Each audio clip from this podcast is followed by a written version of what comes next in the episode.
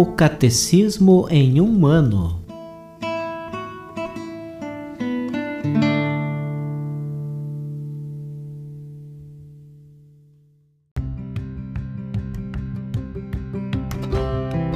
Olá, eu sou Alesiandro, seminarista da Diocese de Ponta Grossa, Paraná. Você está ouvindo o podcast O Catecismo em um ano. Vamos ler todo o Catecismo da Igreja Católica ao longo de 365 episódios. Estamos utilizando a tradução em português apresentada pela CNBB em 2013, baseada na edição típica em latim. Baixe o plano de leitura por meio de um link que você encontra na página do Instagram, arroba o Catecismo em um ano, ou na descrição deste podcast.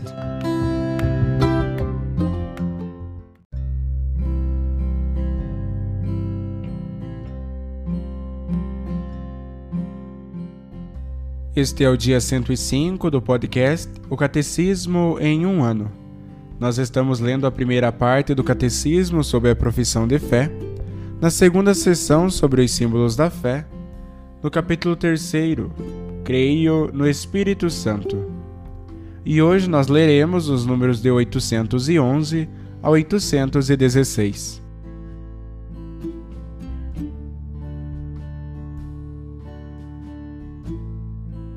Parágrafo 3.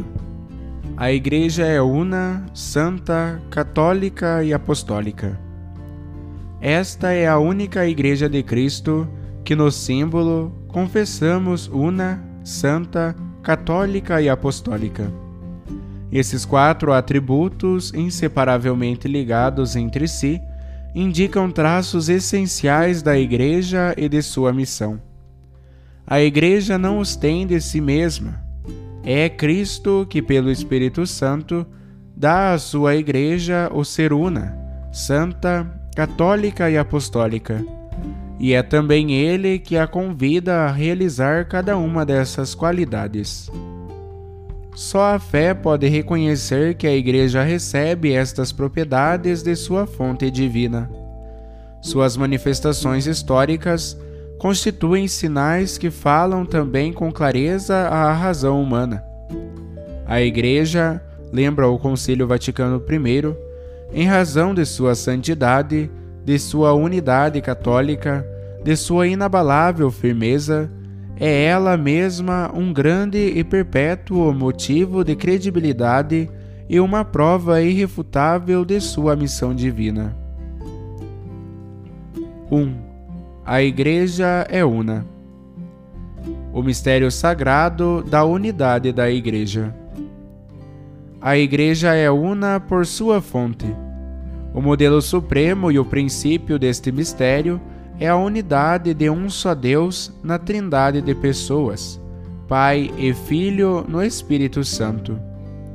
A Igreja é una por seu fundador, pois o próprio Filho é encarnado por sua cruz, reconciliou todos os homens com Deus, restabelecendo a união de todos em um só povo e em um só corpo. A Igreja é una por sua alma. O Espírito Santo que habita nos crentes, que plenifica e rege toda a Igreja, realiza esta admirável comunhão dos fiéis e os une tão intimamente em Cristo que ele é o princípio da unidade da Igreja. É, portanto, da própria essência da Igreja ser una. Que estupendo mistério! Há um único Pai no universo, um único Logos do universo e também um único Espírito Santo, idêntico em todo lugar. Há também uma única Virgem que se tornou mãe, e me agrada chamá-la Igreja. Contudo, desde a origem, esta Igreja Una se apresenta com grande diversidade, a qual provém, ao mesmo tempo, da variedade dos dons de Deus e da multiplicidade das pessoas que o recebem. Na unidade do povo de Deus, congregam-se as diversidades dos povos e das culturas. Entre os membros da Igreja existem diversidade de dons de encargos, de condições, de modos de vida. Na comunhão eclesiástica, há legitimamente igrejas particulares, gozando de tradições próprias. A grande riqueza desta diversidade não se opõe à unidade da Igreja. No entanto, o pecado e o peso de suas consequências ameaçam, sem cessar, o dom da unidade. Assim, o apóstolo precisa exortar a guardar a unidade do espírito pelo vínculo da paz. Efésios capítulo 4, versículo 3. Quais são estes vínculos da unidade? Sobretudo, revestivos do amor, que une a todos na perfeição. Colossenses capítulo 3, versículo 14. Entretanto, a unidade da igreja peregrinante é também assegurada por vínculos visíveis de comunhão. A profissão de uma única fé recebida dos apóstolos. A celebração comum do culto divino, sobretudo dos sacramentos. A sucessão apostólica por meio do sacramento da ordem, que mantém a concórdia fraterna da família de Deus. A única Igreja de Cristo é a que nosso Salvador depois de sua ressurreição, entregou a Pedro para que fosse seu pastor, e confiou a ele e aos demais apóstolos para propagá-la e regê-la. Esta igreja, constituída e organizada neste mundo como uma sociedade, subsiste na subsistit in Igreja Católica, governada pelo sucessor de Pedro e pelos bispos em comunhão com ele o decreto do Concílio Vaticano II sobre o ecumenismo explícita, pois somente por meio da Igreja Católica de Cristo, a qual é meio geral de salvação, pode ser atingida toda a plenitude dos meios de salvação. Cremos que o Senhor confiou todos os bens da nova aliança somente ao colégio apostólico, do qual Pedro é o chefe a fim de constituir na terra um só corpo de Cristo, ao qual é necessário que se incorporem plenamente todos os que de alguma forma já pertencem ao povo de Deus.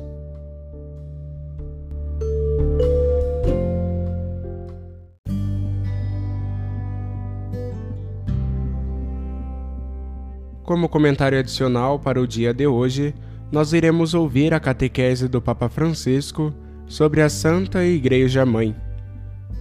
Audiência Geral, Praça de São Pedro, 11 e 18 de setembro de 2013.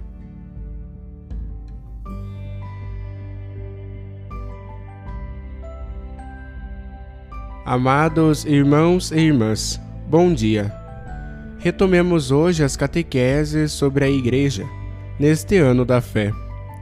Entre as imagens que o Concílio Vaticano II escolheu para nos levar a compreender melhor a natureza da Igreja, existe a da Mãe. A Igreja é a nossa mãe na fé, na vida sobrenatural. Conforme a Constituição Dogmática Lumen Gentium, número 6, 14, 15, 41 e 42. Trata-se de uma das imagens mais usadas pelos padres da Igreja nos primeiros séculos, e, na minha opinião, ela pode ser útil também para nós. Para mim, é uma das imagens mais bonitas da Igreja, a Igreja Mãe. Em que sentido e de que modo a Igreja é mãe? Comecemos a partir da realidade humana da maternidade. O que faz uma mãe? Antes de tudo, a mãe gera para a vida, leva no seu ventre por nove meses o seu filho, e depois o traz à vida, gerando-o. Assim é a Igreja. Gera-nos na fé, por obra do Espírito Santo que a torna fecunda, como a Virgem Maria. Tanto a Igreja como a Virgem Maria são mães. O que se diz da Igreja pode ser dito também de Nossa Senhora. O que se diz de Nossa Senhora pode ser dito inclusive da Igreja. Sem dúvida, a fé é um ato pessoal. Eu creio. Eu, pessoalmente, respondo a Deus que se faz conhecer e quer entrar em amizade comigo, conforme a encíclica Lumen Fidei, número 39. Mas eu recebo a fé de outros, numa família, numa comunidade que me ensina a dizer: Eu creio, nós cremos. O cristão não é uma ilha. Não nos tornamos cristãos em laboratórios. Não nos tornamos cristãos sozinhos e só com as nossas forças. Mas a fé é uma dádiva, um dom de Deus que nos é concedido na Igreja e através da Igreja. E a Igreja doa-nos a vida de fé no batismo. Esse é o momento no qual nos faz nascer como filhos de Deus, o instante em que nos concede a vida de Deus que, como mãe, nos gera. Se fordes ao batistério de São João de Latrão, a Catedral do Papa, encontrareis uma inscrição latina que reza mais ou menos assim: Aqui nasce um povo de estirpe divina, gerado pelo Espírito Santo que fecunda estas águas. A Igreja Mãe dá à luz os seus filhos nestas ondas. Isso nos leva a entender algo importante. O nosso fazer parte da Igreja não é um dado exterior e formal. Não consiste em preencher um papel que nos dão, mas é um gesto interior e vital não se pertence à igreja como se pertence a uma sociedade, a um partido ou a uma organização qualquer. O vínculo é vital, como aquele que temos com a nossa mãe, porque, como afirma Santo Agostinho, a Igreja é realmente mãe dos cristãos. Demoribus Ecclesiae I 30, 62, 63 PL 32 1336. Interroguemo-nos: Como considero a Igreja? Se estou grato também aos meus pais porque me concederam a vida, estou grato à Igreja porque me gerou na fé mediante o batismo? Quantos cristãos recordam a data do próprio batismo? Gostaria de vos dirigir uma pergunta aqui, mas cada qual responda no seu coração. Quantos de vós recordais a data do seu batismo? Alguns levantam as mãos, mas quantos não recordam? Todavia, o dia do batismo é a data do nosso nascimento na Igreja, a data em que a nossa Igreja Mãe nos deu à luz. E agora vos dou um dever para fazer em casa. Hoje, quando voltardes para casa, e de procurar bem qual é a data do vosso batismo, e isso para festejar, para dar graças ao Senhor por este dom. Falo-eis? Amamos a Igreja como amamos nossa mãe, sabendo entender também os seus defeitos? Todas as mães têm defeitos, todos nós temos defeitos, mas quando se fala dos defeitos da mãe, nós cobrimos-los amamo-la assim. E, inclusive a igreja tem os seus defeitos. Amamo-la como amamos nossa mãe? Ajudamo-la a ser mais formosa e mais autêntica, mais em conformidade com o Senhor? Deixo-vos essas perguntas, mas não vos esqueçais do dever. Procurar a data do vosso batismo para a manter no coração e festejar. Uma mãe não se limita a dar a vida, mas com grande atenção ajuda os seus filhos a crescer. Dá-lhes o leite, alimenta-os, ensina-lhes o caminho da vida. Acompanha-os sempre com as suas atenções, com o seu carinho e com o seu amor, até quando são adultos. E nisto sabe também corrigir, perdoar e compreender sabe estar próxima na enfermidade e no sofrimento. Em síntese, uma mãe boa ajuda os filhos a sair de si mesmos, a não permanecer comodamente debaixo das asas maternas, como uma ninhada debaixo das asas da galinha. Como uma mãe boa, a Igreja faz a mesma coisa. acompanha o nosso crescimento transmitindo a palavra de Deus, que é uma luz que nos indica o caminho da vida cristã, e administrando os sacramentos, alimenta-nos com a Eucaristia. Concede-nos o perdão de Deus através do sacramento da penitência e apoia-nos na hora da doença com a unção dos enfermos. A Igreja acompanha-nos durante toda a nossa vida de fé, em toda a nossa vida cristã. Então, podemos fazer outras perguntas. Qual é a minha relação com a Igreja? Sinto-a como mãe que me ajuda a crescer como cristão? Participo na vida da Igreja? Sinto-me parte dela? A minha relação é formal ou vital? Um terceiro breve pensamento. Nos primeiros séculos da Igreja, era muito clara uma realidade. Enquanto é a mãe dos cristãos, enquanto faz os cristãos, a Igreja é também feita de cristãos. A Igreja não é algo diverso de nós mesmos, mas deve ser vista como a totalidade dos fiéis, como nós dos cristãos. Eu, tu, Todos nós fazemos parte da Igreja. São Jerônimo já escrevia: A Igreja de Cristo outra coisa não é, a não ser as almas daqueles que acreditam em Cristo. Então, a maternidade da Igreja é vivida por todos nós, pastores e fiéis. Às vezes ouço: creio em Deus, mas não na Igreja. Ouvi que a Igreja diz: os sacerdotes dizem. Mas uma coisa são os sacerdotes, pois a igreja não é formada só por sacerdotes. Todos nós somos a igreja. E se tu dizes que crês em Deus e não na igreja, dizes que não acreditas em ti mesmo. E essa é uma contradição. Todos nós somos a igreja, desde a criança recentemente batizada até os bispos e o papa. Todos nós somos igreja, e todos somos iguais aos olhos de Deus. Todos somos chamados a colaborar para o nascimento de novos cristãos na fé. Todos somos chamados a ser educadores na fé, a anunciar o Evangelho. Cada um de nós deve perguntar-se: o que faço para que os outros possam compartilhar a fé cristã? Sou fecundo na minha fé ou vivo fechado?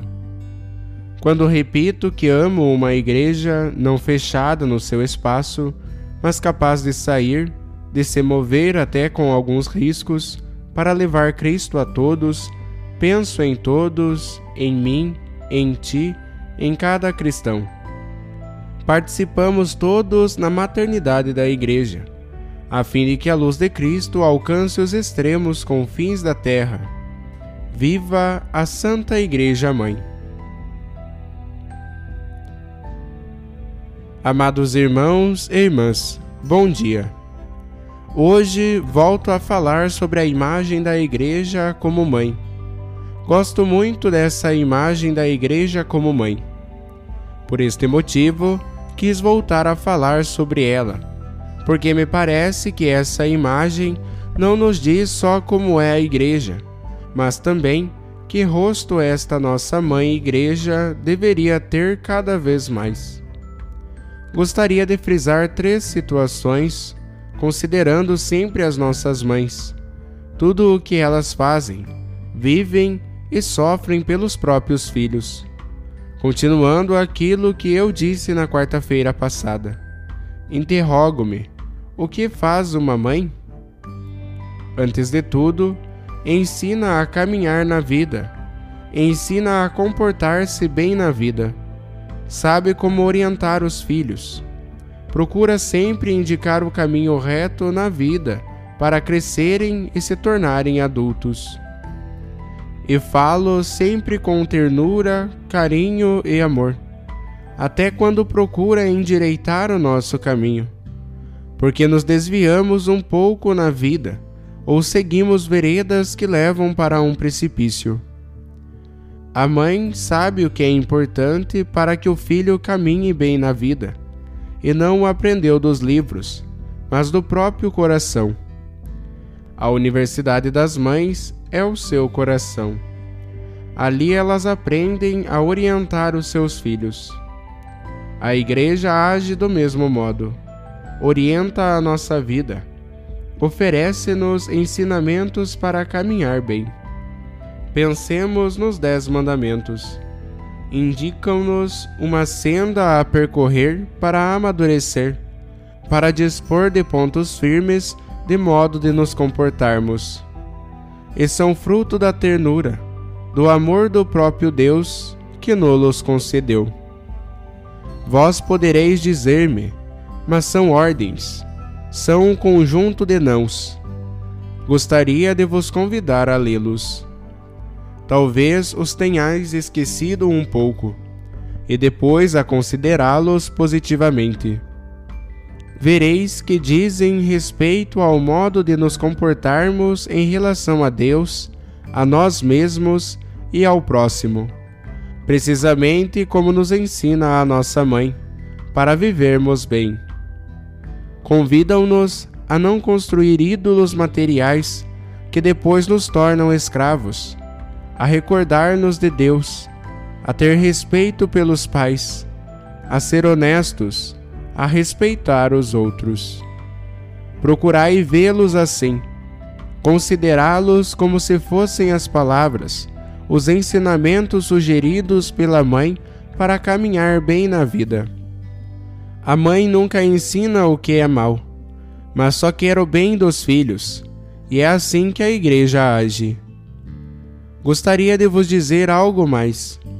Quando um filho cresce, torna-se adulto, toma o seu caminho, assume as suas responsabilidades, caminha com as próprias pernas, faz o que quer e às vezes pode até sair do caminho, acontece algum incidente. Em todas as situações, a mãe tem sempre a paciência de continuar a acompanhar os filhos. O que a impele é a força do amor. A mãe sabe acompanhar com discrição e ternura o caminho dos filhos, e até quando erram, procura sempre o modo de os compreender, para estar próxima, para ajudar. Nós, na minha terra, dizemos que a mãe sabe dar la cara. Que significa? Quer dizer que a mãe sabe dar a cara pelos próprios filhos, ou seja, é levada a defendê-lo sempre. Penso nas mães que sofrem pelos filhos na prisão ou em situações difíceis. Não se perguntam se são culpados ou não. Continuam a amá-los e muitas vezes sofrem humilhações, mas não têm medo, não deixam de se doar. A igreja é assim. É uma mãe misericordiosa que entende que procura sempre ajudar, encorajar até quando os seus filhos erram, e nunca fecha as portas da casa. Não julga, mas oferece o perdão de Deus. Oferece o seu amor que convida a retomar o caminho até os filhos que caíram num precipício profundo. A igreja não tem medo de entrar na sua noite para dar esperança, a igreja não tem medo de entrar na nossa noite quando estamos na escuridão da alma e da consciência para nos infundir a esperança, pois a igreja é mãe. Um último pensamento: a mãe sabe também pedir, bater a todas as portas pelos próprios filhos, sem calcular. Falo com amor. E penso no modo como as mães sabem bater também e sobretudo à porta do coração de Deus. As mães rezam muito pelos seus filhos, especialmente pelos mais frágeis, por quantos enfrentam maiores necessidades, por aqueles que na vida empreenderam caminhos perigosos ou errados. Há poucas semanas, celebrei na igreja de Santo Agostinho, aqui em Roma, onde estão conservadas as relíquias da sua mãe, Santa Mônica. Quantas orações elevou a Deus aquela Santa Mãe pelo filho e quantas lágrimas derramou. penso em vós, amadas mães, quanto rezais pelos vossos filhos, sem vos cansardes. Continuai a rezar, a confiar os vossos filhos a Deus. Ele tem um coração grande. Batei à porta do coração de Deus com a prece pelos filhos. E assim age também a Igreja. Põe nas mãos do Senhor, com a oração, todas as situações dos seus filhos. Confiemos na força da oração da Mãe Igreja. O Senhor não permanece insensível. Ele sabe surpreender-nos sempre, quando menos esperamos. A Mãe Igreja sabe fazê-lo. Eis, esses eram os pensamentos que vos queria transmitir hoje. Vejamos na Igreja uma boa mãe que nos indica o caminho a percorrer na vida, que sabe ser sempre paciente, misericordiosa, compreensiva e que sabe pôr-nos nas mãos de Deus.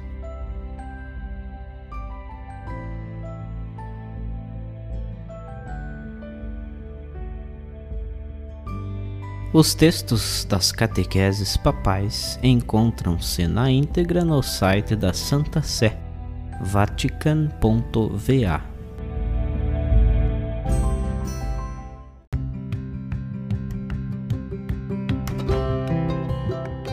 Você acaba de ouvir mais um episódio do podcast O Catecismo em um Ano. Continue nesse bom propósito de aprofundar o conhecimento e a vivência da fé católica e procure participar da sua comunidade.